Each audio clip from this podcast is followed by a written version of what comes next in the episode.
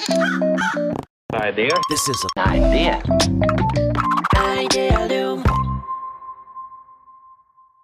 皆さん、こんにちは。皆さん、こんにちは。安西です。みなべです。はい。というわけで、はい。はい。エディアルムキャストはいや。りましょやりましょう。何回目くらいだろうな。そろそろ40回目くらいになったかもな。う。そうですね。うん。1000回まで、はい。あと960回だけど、900死ぬまで、そうっすね。960回ってできるのか ?960 割る4でしょ ?200 で、で、1週間だとすると、4、5年くらいですかね、1000回。4、5年か。4、5年だね。頑張ろう。だからし死ぬまでだと50年だから、まあだから、あれでしょ ?1 万回可能ってことでしょ？アイディアリウムキャスト第1万回目ですとか言って、そう。まあ、行ってみたくはありますけどね。つ、ついに来たのー先生みたい頑張りましょな。はい、やりましょう、それを目指してう。ね。そんなね、はいはい小さな一歩、積み重ねが大事ですから、今日も。そうですね。今日も一つ一つやっていきましょうね。はい。はい。何ですか、今日は？何話すんですか、あのいや、最近ね、すごい思ったことがあるんですけど、あのはい僕、なんかね、ここ数週間くらい、ツイッター生息率がすごい低かったんですよ。ああ、そう、はいはい昔はね、タイムラインとかちゃんと見て、みんなにいいねしたりとか、リプライしたりとか、シェアとかしてたのが、なんかね、ちょっとね、アクティブユーザー率が下がってたんですよね。で、うんうんそのユーザー率がどこに行ってたかっていうと、あの先生、クオラってわかります？あの、アプリですよね。ニュース、ニュース SNS みたいな？ニュースではないか、か SNS ですよね。あ、そうです。ね。要はな、なんか、Yahoo の知恵袋みたいな QA 掲示板みたいなうん SNS なんですよね。で、うんなんか Q を飛ばして、それに対してアンサーをやるんだけど、そのアンサーが結構、なんかそこのクオーラにいるユーザーって、こう、知的好奇心の高い40前後のおじさんとかが多いんですよね。だから、うんなんかすごい結構、専門的なこととかを、ぐわーって研究者のことが書いたりとかうんして、すごい学びの多いプラットフォームなんですよね。で、うん僕数週間くらいクオーラにいたんですよ。うん。なんか、合間時間でツイッター見てたのが、クオラをひたすら見て、で、ブックマークして、で、なんかクオラってひたすらな何かを見たら、なんかその、なんか関連記事とかが出てくるから、うん先生もウィキペディア見たら止まんなくなった時とか昔あったでしょ？まあ、ありますね。はあったでしょ？い。た辿ってっちゃってね。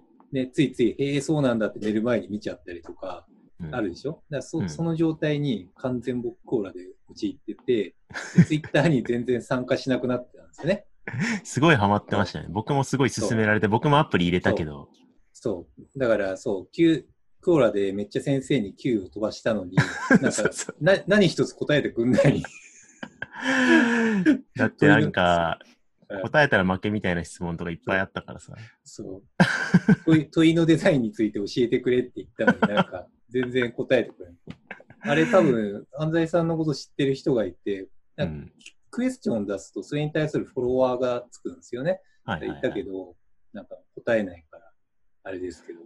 まあね、まあいいんですよ、それは。はいはあの、そういうのがあったんですけど、僕完全、なんか、すごい新しい知識に触れまくって、気づいてたんですよ、クーラーにいるときに。なんかもう、なるほどな、みたいな、経済はこうなっているのかとか、なるほどね、なるほどね、みたいな、なんか、ウィキペディアの超良記事を得たときみたいな、なんかねすっごい自分が頭いい人みたいに、すごい感じられてたんですよね。う。うんうん。で、なんかすごい調子づいて、先生とかに、クオラ今見るべきっすよとか言ってたんですよね これがおすすめ記事ですね。これは読むべきですよ、みたいな。いやいや言ってたまだツイッター見てんのかぐらいの感じで言ってましたよね。そう。ツイッターじゃないっすよ、もう時代は、みたいにな。でね、うん結果的に今、クオラ全然見てなくてうん、ツイッターなんですよね、基本。戻ってきたんですよ。だからね、思ったんですよ。これ、この、なんか、新しい知識とかを身につけちゃった時の、謎の、俺すごいし、みたいな、優越感みたいなのと、その優越感が出た後に、うわ、あれ、何だったんだろう、恥ずかしいみたいな 感じはいはいはい。がね、あるんですよね。で、それをなんかこれ、なんかないかな、こういうの体系化したのないかなって調べてたら、あのネットでね、ダニング・クルーガー効果っていうのを見つけたんですよね。ほうほうん、で、これどういうものかっていうと、完全に僕聞いたことなかったですね、これ。そう、そう。なんかね、学び始めはうん新しいものを勉強したりするじゃないですか。例えば、うんなんか、何でもいいんですよ。ワークショップでも、組織の考えでも何でもいいんですよね。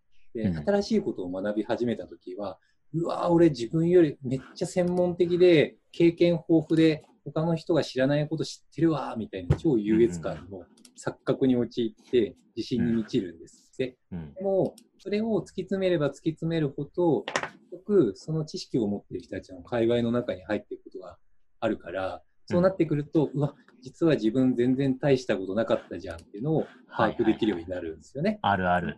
そう。でもそれを突き詰めていって、やり続けて諦めないでいると、だんだん本当の自信が出てきて、専門家にちゃんとなれるよ、みたいな、なんか、謎の、その、ぐわーって自信が出て、一回下がっての V 字カーブでうん自信が出るみたいなのがあるんですね。いわゆるこういうの。はい。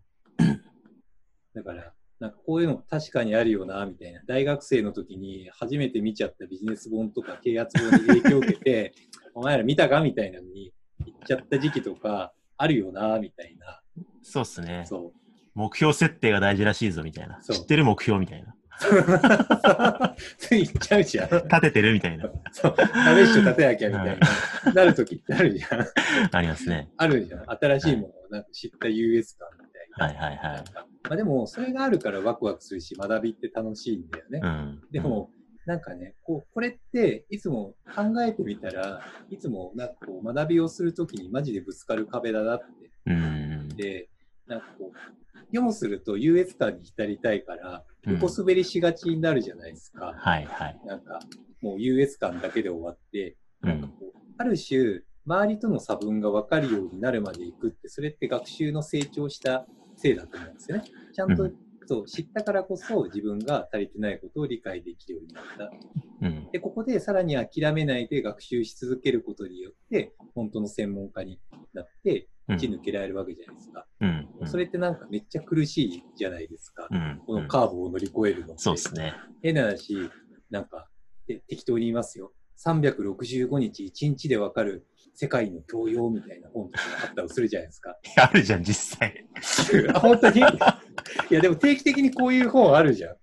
まあいいや、はい。はい、定期的結構ドンピシャであるけど。本当に？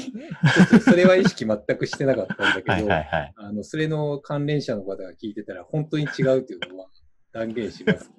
まあまあ、それ、本当にそれ的なやつね。そう。一日一個、なんか教養や学びがあるよ的な本ってあるじゃないですか。あれっはてい、ダニング・クルーガー効果を理解意識したやつだと思うんですよね。はいはないんかはい。優越感にひたすら浸れるみたいな。うん。でもなんかそこに負けずに、ちゃんと専門家になるのって、なんか、どうすればそれに負けずにやれんだろうなっていうのは、すごい思ったんですよね。なるほどね。そう。だから、なんか、ワークショップの専門家として第一人者まで行った先生に、ダニング・クルーガー効果に負けずに、そこまで行った学習のコツを教えてほしい。なるほどね。だからこ、これ絶対あって、僕もやっぱりなんか、ワークショップとか、もちろん先生に会う前とかにうん自分たちでやってきたんですよね。で、先生とやる中で、こうディスカッションする中で、なるほどな、そういう知見があったか、みたいな。はいはいはい、うんそういうのがあったのね。知ってる？みたいな感じに、周りにちょっと言っちゃうみたいな、あったような気がするんですよね。はいはい。今今逆に言わないんですよ。そこら辺の理解が深まってきたから。まあでもこれめっちゃありますよね。なんかね、学習が継続しない理由の一つにこういうのありそうですよね。いろんな講座行って、で、わかんない、ある領域の講座に行って、面白くて何回か連続で行ったりして、で、周りにシェアしたりして、社内勉強会とかやったりするんだけど、多分この効果が来て、うん。えっと、そのエネルギーが失われるから別の次の領域を探し始めるみたいな感あ、じそうそうそうそうそうそう。すよね。そうそうそう。なんかでもこれ思ったのは、二つあるんですけど、一つは、なんかそのつまみ食い的学習がまあ悪いわけではないから、あ、まあそうだね。まあ。これがあることによって、うん。いろんな領域をこう点々とするエネルギーにもなるから、なんかこうつまんでつまんでつまんでつまんでってやって、で、多分そこが、あの、ちゃんと知識と知識が結合しながら、はいあの、どっかの回で喋った、うん。あの、スーパーゼネラリストとして、はいはい、あれね。なんかこう、人材としての多様性に結びついていけば、きっと。浅い学習を繰り返すんでも、まあ悪くはないと思うんですけど。なんか優越感とかその時の学習の高揚感っていうか、なんかまあ、全能感、何かができるようにすごいなっちゃった感じがするとかもはい含まれると思うんですけど、そうですね。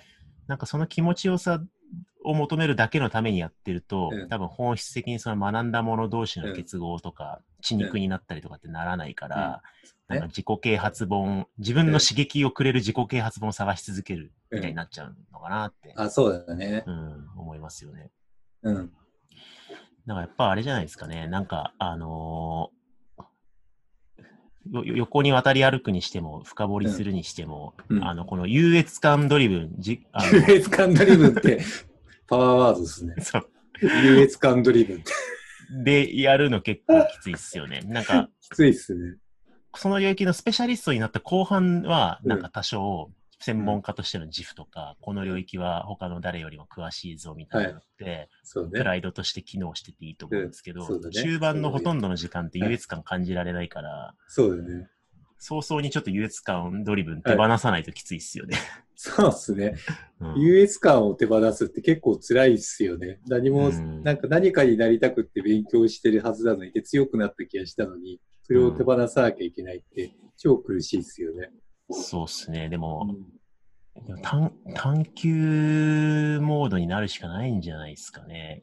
研究、どうなんだろうな。短期的には探求モード。今、面白くて解きたい問いがあるとか、うん。わかんなくてやってるとか、うん。